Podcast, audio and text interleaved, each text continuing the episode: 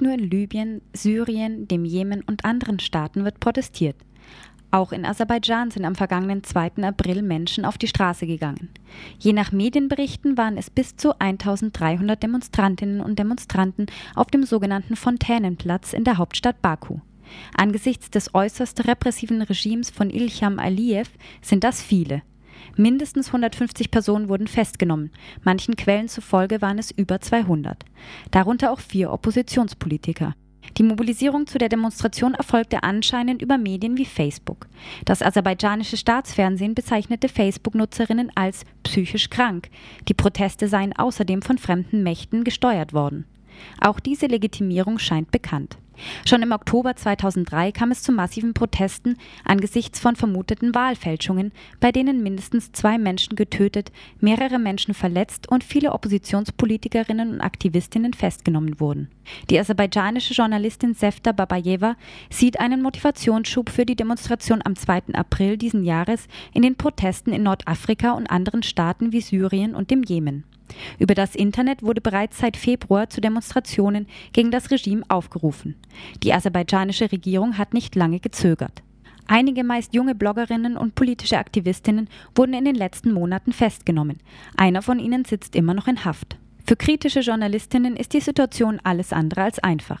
Laut Reporter ohne Grenzen wurden ca. 30 Journalistinnen von der Polizei am vergangenen Samstag gehindert, die Proteste aus der Nähe zu beobachten. Einige Reporter wurden festgenommen. Rechtlich wird gegen verschiedene Journalistinnen und Internetaktivistinnen vorgegangen. Dazu Anja Viol, Pressesprecherin von Reporter ohne Grenzen. Ein Beispiel ist einfach der Herr Elnor Majidli, der jetzt zurzeit in Frankreich sich auffällt, der die, der Gründer war der Facebook-Seite, auf der zur Demonstration aufgerufen wurde. Gegen ihn wird gerade wegen des Verdachts auf Anstiftung zu nationalem, ethnischen oder religiösem Hass, also ein absurder Vorwurf, ermittelt. Auch die Entführung von Journalisten scheint ein Mittel zu sein, um kritische Stimmen einzuschüchtern. Gehäuft tritt es erst seit einigen Monaten auf. Ob es sich dabei jetzt tatsächlich um die Regierung handelt, die sozusagen den Auftrag dazu gegeben hat, da können wir nur mutmaßen, aber einiges deutet darauf hin, dass es tatsächlich Gruppen sind, die im Auftrag von Regierungskreisen handeln. Auch in Deutschland scheint es für aserbaidschanische kritische Journalisten schwierig zu sein. Ein Beispiel ist der am 18. März zusammengeschlagene Exiljournalist Fachradin Hachibeli. Dazu nochmal Anja Viol. Er wurde m, am 18. März von einer Gruppe von es waren mindestens zehn Männern überfallen, wie er uns geschildert hat und auch der Polizei geschildert hat. Wir stehen in engen Kontakt mit Herrn Haji Bailey. Wir haben ihn auch hier in Fragen seines Aufenthaltes beraten.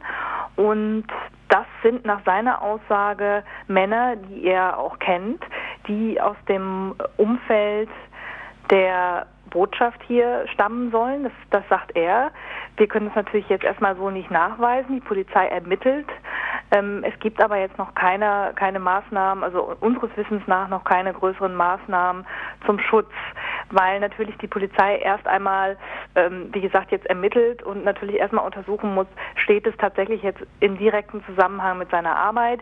Wir, die wir Herrn Hachibeli sehr gut kennen und ihm auch vertrauen, darüber hinaus war auch ein Zeuge dabei, denken, dass er recht haben kann mit seiner Einschätzung, dass es sich wirklich um regierungsnahe Kreise handelt, die ihn dann überfallen haben. Soweit Anja Viol, Pressesprecherin von Reporter ohne Grenzen. Derweil haben Oppositionsaktivistinnen und Politikerinnen im Internet in Aserbaidschan zu erneuten Protesten und Demonstrationen aufgerufen.